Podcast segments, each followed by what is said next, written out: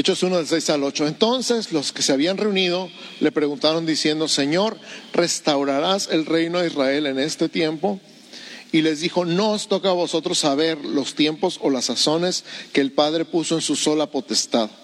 Pero recibiréis poder cuando haya venido sobre vosotros el Espíritu Santo y me seréis testigos en Jerusalén, en toda Judea, en Samaria y hasta lo último de la tierra. Amén. Declaramos tu palabra, Señor en nuestro corazón, en nuestra vida. Estos tres versículos son el centro de la enseñanza el día de hoy. Y este mes lo escogimos como el mes del fortalecimiento de la familia. ¿Creemos que la familia es el núcleo de la sociedad? Sí, levanten la mano, digan sí, amén, lo que sea. ¿Creemos que la familia está siendo atacada, la institución de la familia en la sociedad actual? Y que por lo tanto necesita ser reforzada, apuntalada, fortalecida desde los cimientos. Amén. Por eso estamos hablando del diseño original de Génesis 1.27. El diseño de Dios para la familia está en Génesis 1.27.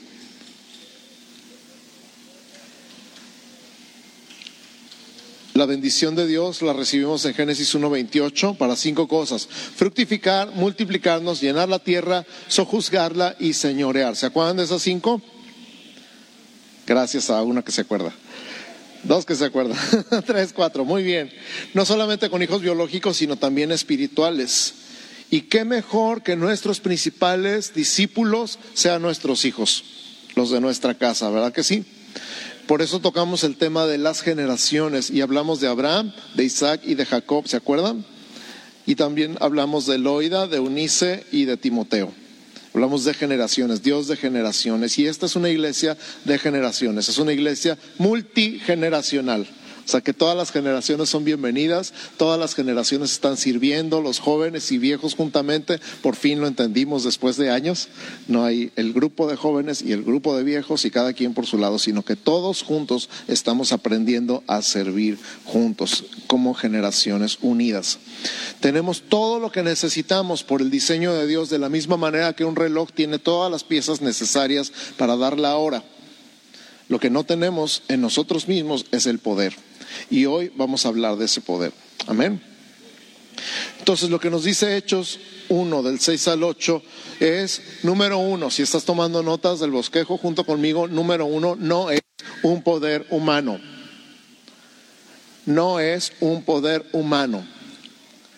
A veces queremos con nuestros esfuerzos carnales, y hablamos un poquito de eso el Día de las Madres, ¿verdad? Con el chantaje emocional y con nuestras técnicas de coerción, obligar a nuestros hijos a hacer cosas, incluso venir a la iglesia. Pero no es un poder humano es un poder divino. Dice el pasaje que le preguntaron a Jesús, ¿restaurarás el reino de Israel en este tiempo?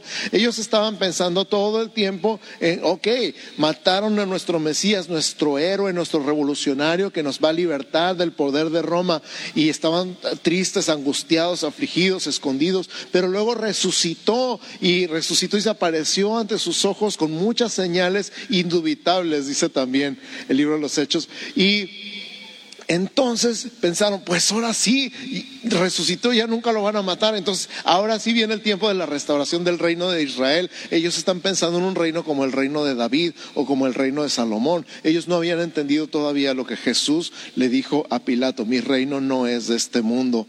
Eso está en Juan 18, 36 si estás tomando nota. Juan 18:36 dice, respondió Jesús, mi reino no es de este mundo. Por lo tanto, este poder, este poder del que estamos hablando el día de hoy, no es de este mundo. Él dijo, si mi reino fuera de este mundo, mis servidores pelearían para que yo no fuera entregado a los judíos, pero mi reino no es de aquí. Nosotros siempre estamos pensando en términos humanos, temporales y terrenales pero Dios está hablando de un reino divino, eterno y espiritual. Nosotros siempre pensamos en términos humanos, humanos, temporales y terrenales, pero Él está hablando de un reino divino, eterno y espiritual. Amén.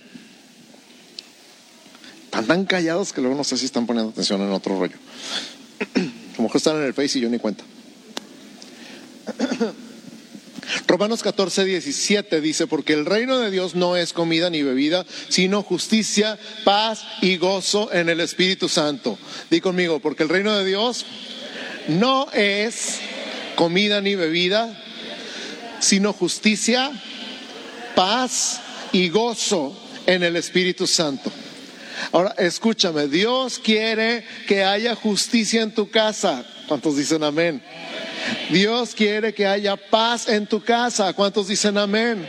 Dios quiere que haya gozo en tu casa. ¿Cuántos dicen amén? ¿Cuál es la forma de tener justicia, paz y gozo en tu casa?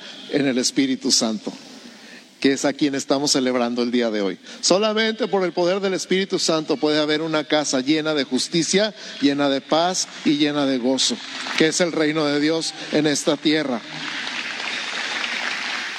Fíjate, en Ezequiel 36, 25 al 27 dice, esparciré sobre vosotros agua limpia. Ya habíamos hablado de esto alguna vez. Si te has sentido sucio, aquí está la promesa. Seréis limpiados de todas vuestras inmundicias. Y de todos vuestros ídolos os limpiaré. Os daré un corazón nuevo. Pondré espíritu nuevo dentro de vosotros. Y quitaré de vuestra carne el corazón de piedra. ¿Alguien ha tenido un corazón de piedra alguna vez? Me encanta una canción noventera que decía, mi corazón de piedra se rompió. Porque si es, el corazón está de piedra duro, duro, duro, y cuando llegue y lo toca el Señor se hace pedacitos, pero te da uno nuevo. Te da uno nuevo. Quitaré de vuestra carne el corazón de piedra y os daré un corazón de carne. Y luego dice, pondré dentro de vosotros mi espíritu. Di conmigo, mi espíritu. ¿Está en tu Biblia con mayúscula espíritu? Está en tu Biblia con mayúsculas. Si está con mayúsculas, significa que es el Espíritu Santo. Es el Espíritu de Dios, mi Espíritu en vosotros. Y haré que andéis en mis estatutos y guardéis mis preceptos y los pongáis por obra. Entonces, la única manera de andar en los estatutos de Dios y de guardar sus preceptos y de ponerlos por obra es en realidad por el Espíritu Santo. Número dos, el número uno fue no es un poder humano. El número dos es hay cosas que no nos corresponden. Anótale bien, apúntale bien. hay cosas que no nos corresponden. Hay cosas que no nos corresponden, que a fuerza queremos saber. Jesús le respondió cuando le preguntaron, ¿restaurarás el reino de Israel en este tiempo? Él les dijo, a ustedes no les toca saber los tiempos o las sazones que el Padre puso en su sola potestad. Es, potestad es poder y autoridad o derecho legal. Solamente el Padre tiene el poder, la autoridad y el derecho de saber cuándo va a restaurar el reino, cuando completamente se va a cumplir absolutamente todo. Y vamos a ver cielos nuevos y tierra nueva y la nueva Jerusalén descender del cielo. Solamente el Padre sabe, a nosotros no nos toca. Marcos 13:32 dijo Jesús, pero de aquel día y de la hora nadie sabe, di conmigo, nadie sabe, ni aun los ángeles que están en el cielo, ni el Hijo, o sea, ni Jesús sabía les puedo decir porque no sé, porque el Padre no me quiso decir. Así dice. El día y la hora ni nadie sabe, ni aun los ángeles que están en el cielo, ni el Hijo, sino solo el Padre.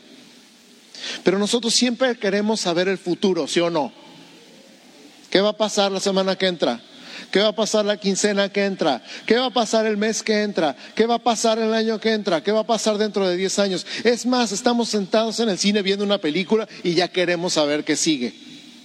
Ya queremos saber cómo va a terminar. Pero Jesús dice, pero no les toca. A ver, di conmigo, no nos toca.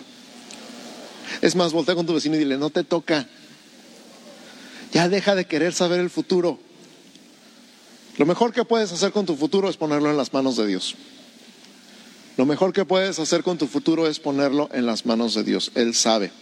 ¿Sabes que Saber tiene algo interesante en nuestra vida. Una de las razones por las que queremos saber tantas cosas es porque creemos que el conocimiento es poder. Cuando nos enteramos de algo, ¿has visto la cara que pones cuando te enteras de un chisme? Y luego cuando se lo quieres contar a alguien más, llegas y es así como te sientes orgulloso. ¿Por qué? Porque yo sé algo que tú no sabes. Y entonces llegas y le dices, adivina qué, o a que no sabes qué. porque nos encanta esa cosa de saber algo que la gente no sabe, que alguien más no sabe. Pero escucha lo que dice 1 Corintios 8 del 1 al 3. 1 Corintios 8 del 1 al 3 dice, en cuanto a los sacrificados a los ídolos, sabemos que todos tenemos conocimiento. El conocimiento envanece, pero el amor edifica. Esta frase a mí se me quedó pegada desde hace muchos años, me impactó, se me quedó grabada. El conocimiento envanece, pero el amor edifica. Y si alguno se imagina que sabe algo, aún no sabe nada como debe saberlo. Pero si alguno ama a Dios, es conocido por él. Wow. Entonces, esta necesidad, esta hambre, esta comezón que tenemos por escuchar cosas acerca del futuro y que nos profeticen y que nos hablen y que nos digan nuestro futuro como si se tratara de adivinación, no tiene nada que ver con Dios y muchas personas que se han llenado de conocimiento pero no han experimentado el amor de Dios se llenan de vanidad. Así como el chisme que nadie más sabe y que ya se mueren por contar, el conocimiento sin el amor envanece. Y conmigo, el conocimiento sin el amor envanece.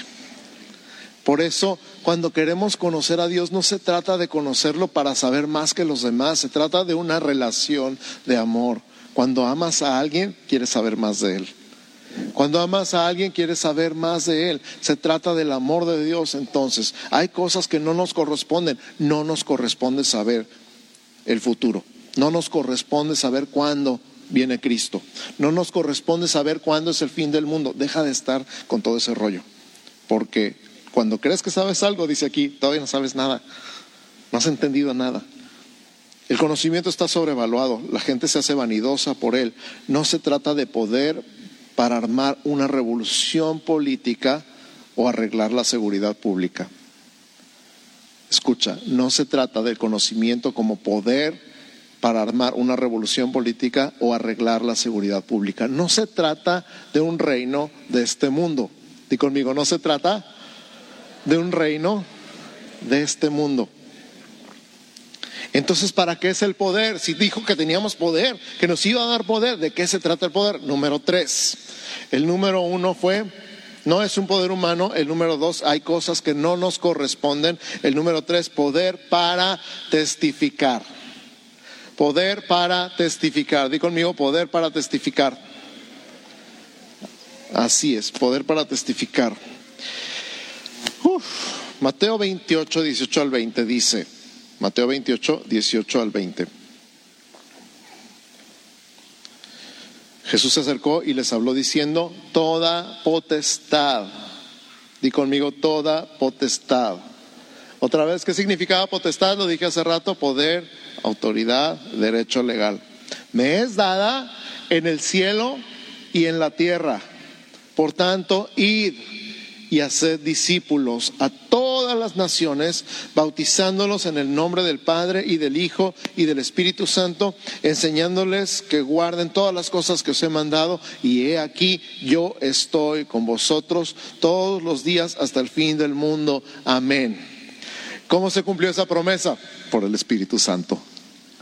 ¿Cómo se cumple esa promesa? Por el Espíritu Santo Jesús está con nosotros y en nosotros todos los días hasta el fin del mundo. Con nos dando poder, poder para qué? Poder para testificar, poder para ser testigos. ¿De quién? De Él.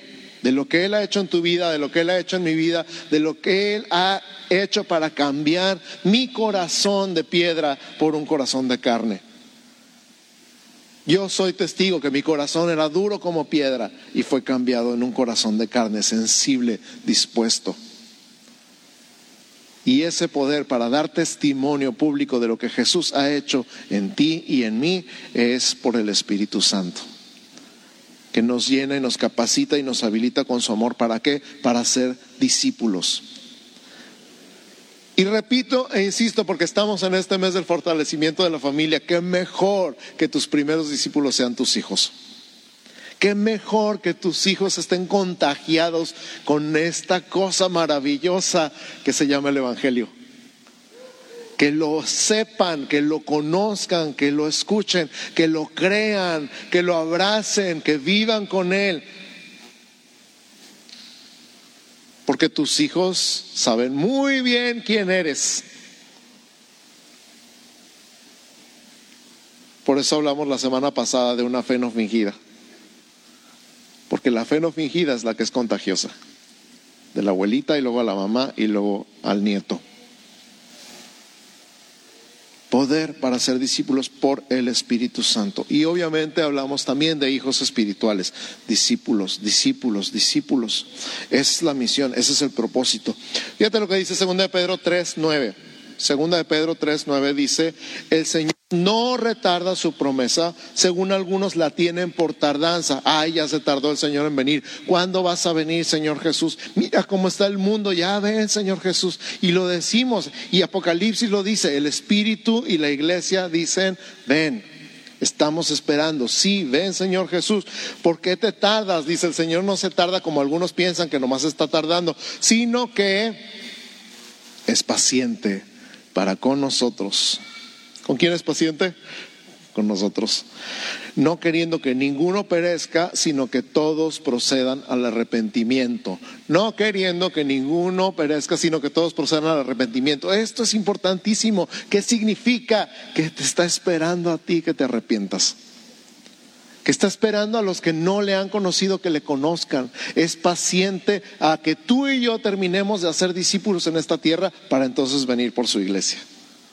Todavía estoy esperando al último que me diga que sí. ¿Se acuerdan? ¿Por qué no ha venido? Porque faltan discípulos de ser agregados, añadidos a la iglesia. ¿Y de quién es el trabajo? del pastor. Nel. De las ovejas. No sé si se han fijado, es una cosa rara de la biología que las ovejas dan a las ovejas y los pastores dan a los pastores. ¿Nunca has visto un pastor que dé a luz una oveja físicamente, biológicamente? ¿No, verdad? ¿O sí? que un pastor embarace a su esposa y salga una oveja, un borrego. ¿Verdad que no? Espiritualmente es lo mismo. Las ovejas dan a luz ovejas. Los pastores dan a luz pastores. Entonces, los discípulos vienen de otros discípulos. Amén. ¿Por qué? Porque Dios no quiere que nadie perezca, sino que todos procedan al arrepentimiento. Entonces, la misión de fortalecer la familia no es una misión social, es una misión espiritual. Dios no quiere que tus hijos se pierdan, sino que los hagas tus discípulos. Primero tus discípulos y después discípulos de Cristo, hasta que a su vez hagan nuevos discípulos ellos. Como efecto secundario, si tú quieres, una familia de discípulos de Cristo es una familia fuerte, sana y que sabe cómo vivir en santa paz. Se necesita el poder del Espíritu Santo para eso, ¿sí o no? ¿Lo quieres? ¿Lo tienes?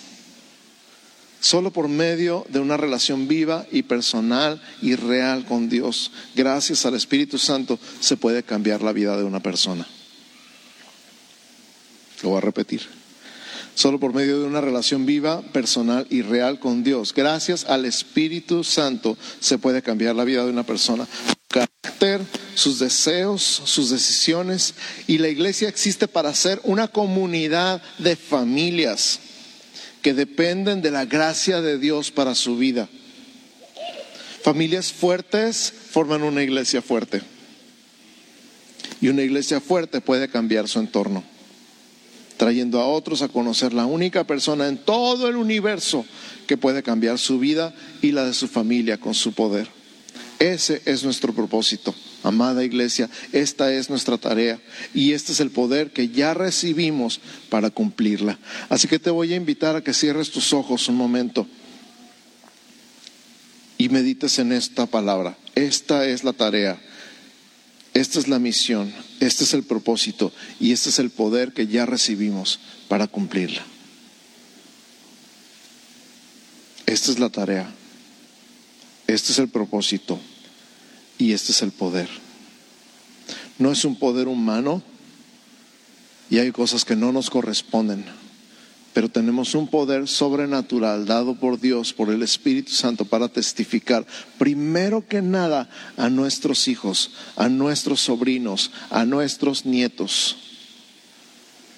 pero también a todos los que tenemos alrededor y todos sobre los que Dios nos ha dado influencia. Ah, medita un segundito, ¿tendrás influencia sobre alguien? ¿Tendrás influencia sobre alguien, tal vez en el trabajo? ¿Tendrás influencia sobre alguien, tal vez en el salón de clases? ¿Tendrás influencia sobre alguien, tal vez en tu cuadra o en tu edificio? ¿Tendrás algo de influencia sobre alguna persona? La Biblia dice que sí. Entonces hay que saber.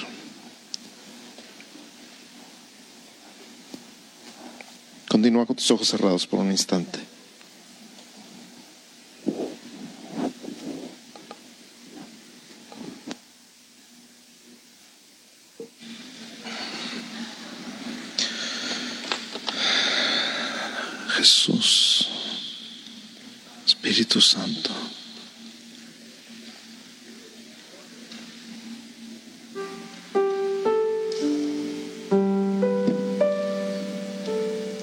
Principio dije, tienes todo el diseño, tienes todo, todo, todo lo que necesitas.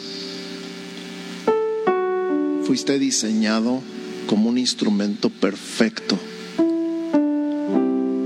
Fuiste diseñado a la perfección por el diseñador más experto de todo el universo. No te falta nada. Y tienes la bendición de Dios para fructificar para multiplicarte, para llenar la tierra, para sojuzgarla y para señorear, ser puesto en autoridad, en influencia. Tienes todo. Lo único que no tienes en ti mismo es el poder. De la misma manera que un reloj necesita la cuerda o la pila. Pero ya tiene todo lo demás. Está diseñado a la perfección y está construido a la perfección. Nada más no tiene pila. Y hoy estamos hablando de ese poder, el poder del Espíritu Santo para cumplir tu diseño, tu propósito, en tu casa y fuera de tu casa.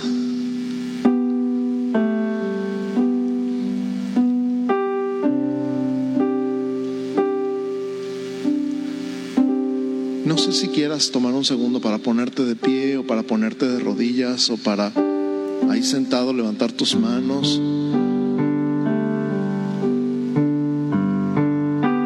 A lo mejor quieres decir, Señor, me falta ese poder. No, de alguna manera no he estado conectado con ese poder porque mi casa es un desgarriate.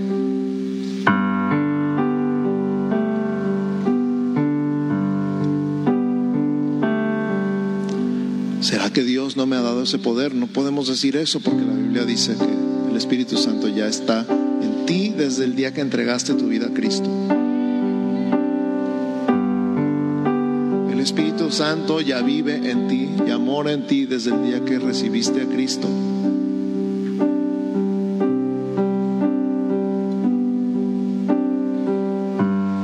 Más bien la pregunta si tú estás en Él. Hay algo que la Biblia llama en Romanos 8 andar en el Espíritu. Andar en el Espíritu es como andar en un tanque de guerra. Nada te puede tocar. Andar en el Espíritu es dejar que el Espíritu conduzca y tú seas el pasajero. Si quieres que sea el GPS que te guíe y tú sigues en el volante porque Él nunca, nunca te va a arrebatar el control.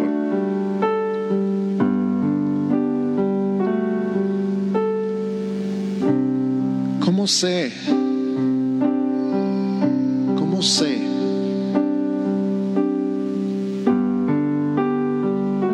Hablamos de justicia, de paz y de gozo en el Espíritu Santo, en tu casa. Evalúate a ti mismo y di qué hay en mi casa. Es más, si quieres un poquito más de, de luz, podríamos decir, el fruto del Espíritu es amor, gozo, paz, paciencia, benignidad, bondad, fe, templanza, mansedumbre. ¿Te falta algo de esta lista? Es un solo fruto, no son muchos, pero así se manifiesta en tu vida y en mi vida. Ahora, yo podría a lo mejor atreverme a preguntarle a mis hijos, esta lista, ¿qué ves en mi vida? Sería una pregunta muy atrevida. Podría animarme y juntar valor para preguntarle a mi esposa, de esta lista, ¿qué ves en mi vida? Y no es para condenarme, no es para decir, ay, tengo que cumplir esto, tengo que esforzarme y echarle ganas. No, porque es el fruto del Espíritu. Lo que tengo que hacer es rendirme y dejar de luchar. Es un poder humano, es un poder divino, celestial, eterno y perfecto.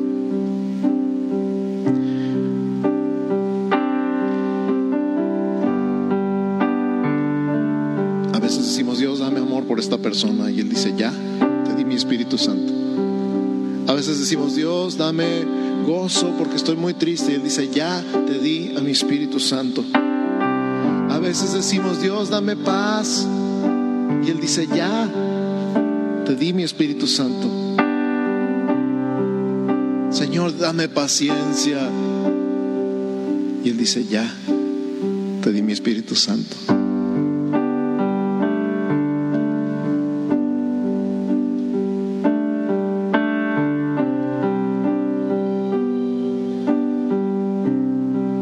precioso, hermoso Espíritu Santo. Que en ti tengo todo lo que necesito.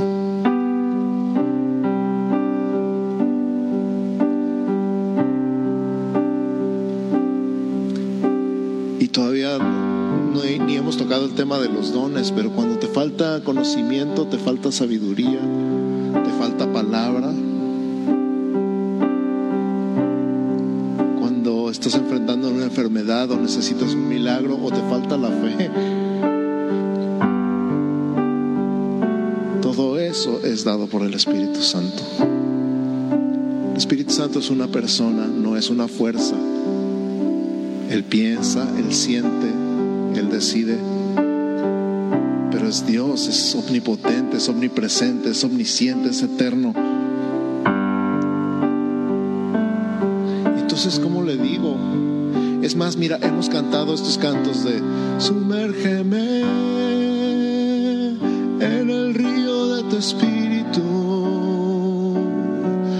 Necesito refrescar este seco corazón sediento de ti. ¿Lo has escuchado? Sumérgeme en el río de tu espíritu.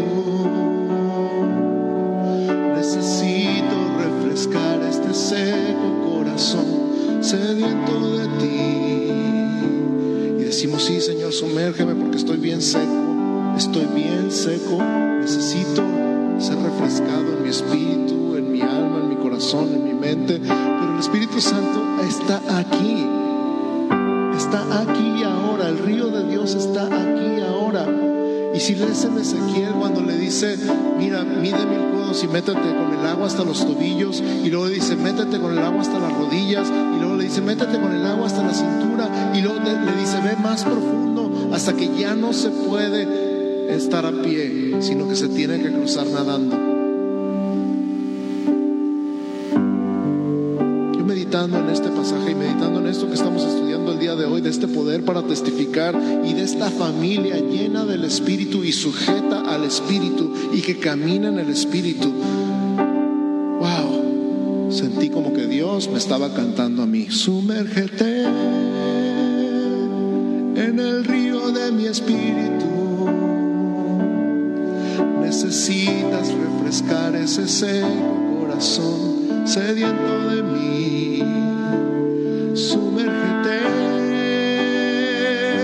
en el río de mi espíritu. Necesitas refrescar este sedo corazón sediento de mí. Porque sabes que no es Él el que está fallando. No es Él el que está ausente. No es Él no se ha derramado en tu vida. Y no es un río el que se ha secado. Simplemente estamos tan ocupados en otras cosas.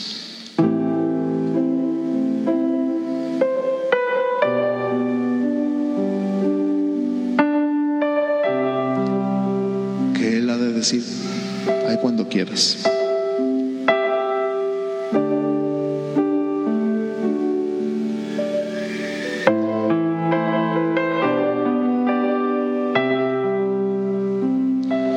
entonces, ¿qué le digo? ¿Y entonces qué te digo?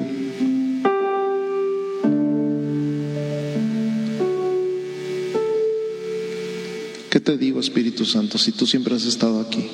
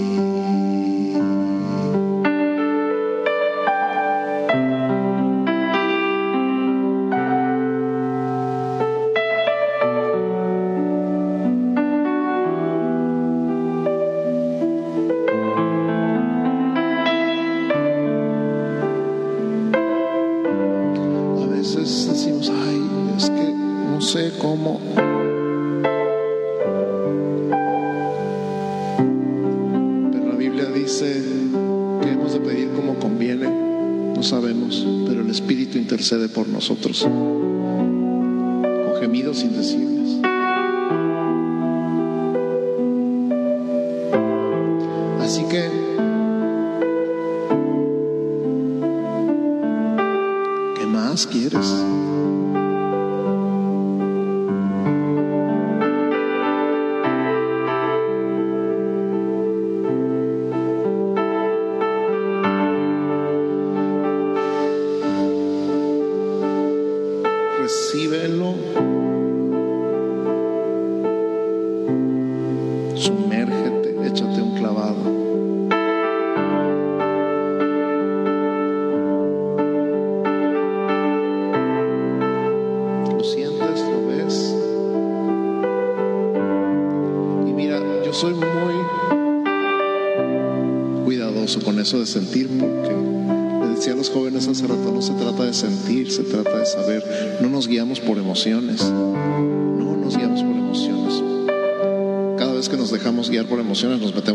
metemos en problemas, ¿sí o no?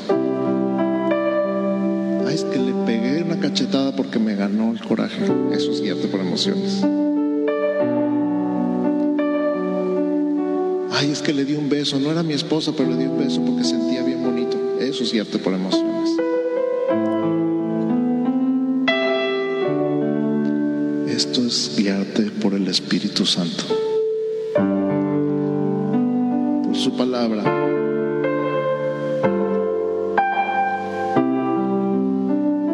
Se trata de sentir bonito, aunque es bien padre sentir bonito. Pero no es el, lo que nos guía, no es el propósito. Es el efecto secundario si tú quieres. Así que, ¿por qué no nos ponemos todos de pie por un instante? Ya estamos terminando.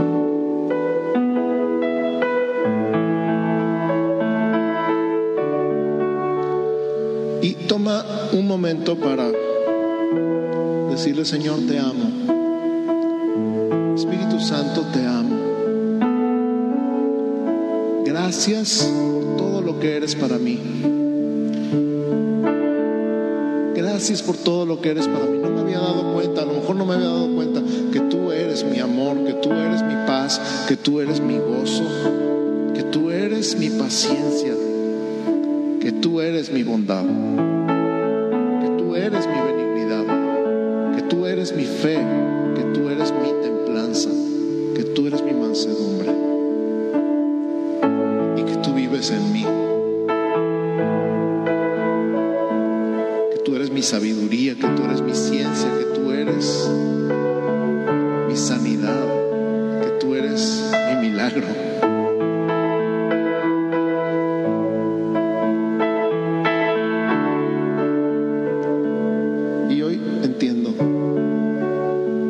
quiero decirte que te amo y que gracias por estar en mi vida. ¿Cómo le dirías a alguien que te ha amado y te ha soportado y te ha tenido paciencia por años? ¿Cómo le dirías a alguien que te ha aguantado todos tus berrinches y te ha aguantado que lo ignores y te ha aguantado que hagas tu santa voluntad? ¿Sabes qué? Gracias. Gracias, gracias por aguantarme, gracias por soportarme, gracias por amarme, gracias por seguir aquí después de todo.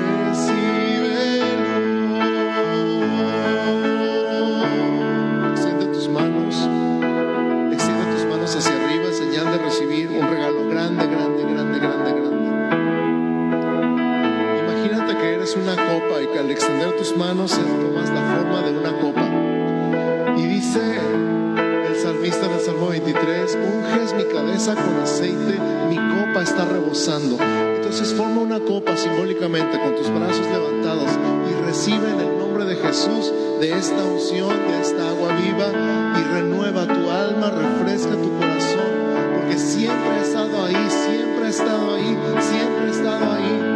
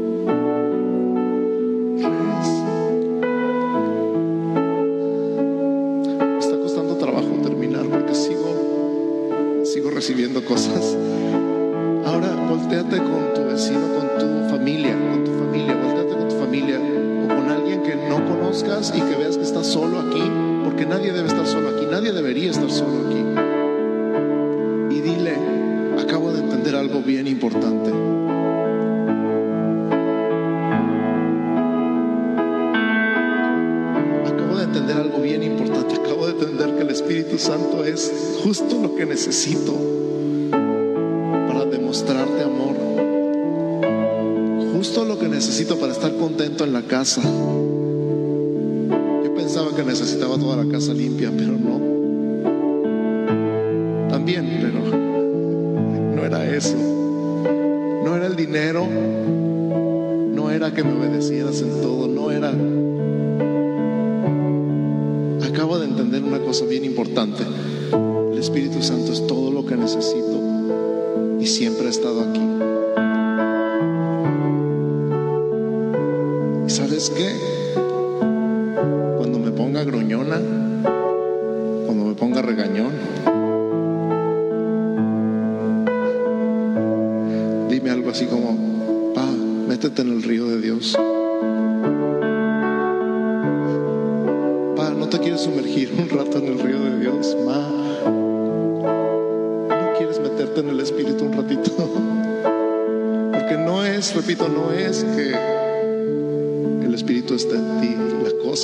en Él.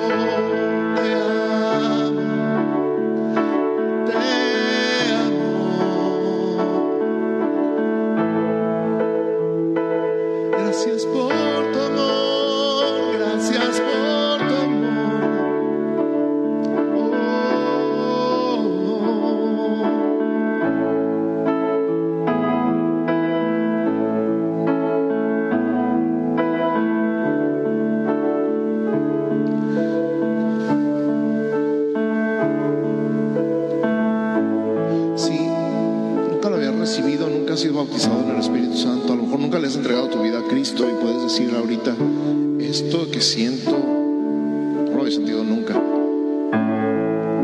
O esto que estoy escuchando nunca lo había escuchado. Nada más di, Señor, aquí estoy. Entra en mi corazón. Necesito tu perdón. Sé que moriste por mí en la cruz, que soy pecador, pero tú moriste por mí y por eso Así que te pido perdón, recibo tu perdón. Te abro las puertas de mi corazón y te invito a que entres a vivir en mí y que me des vida eterna. Y ahora Espíritu Santo, soy materia dispuesta. Aquí estoy. Llena mi vida.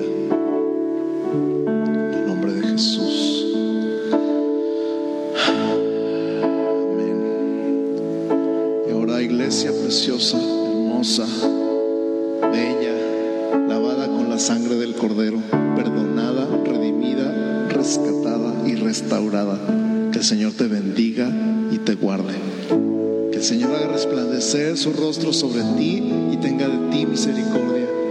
Que el Señor alce sobre ti su rostro y ponga en ti paz. En el nombre de Jesús. Amén, amén, amén.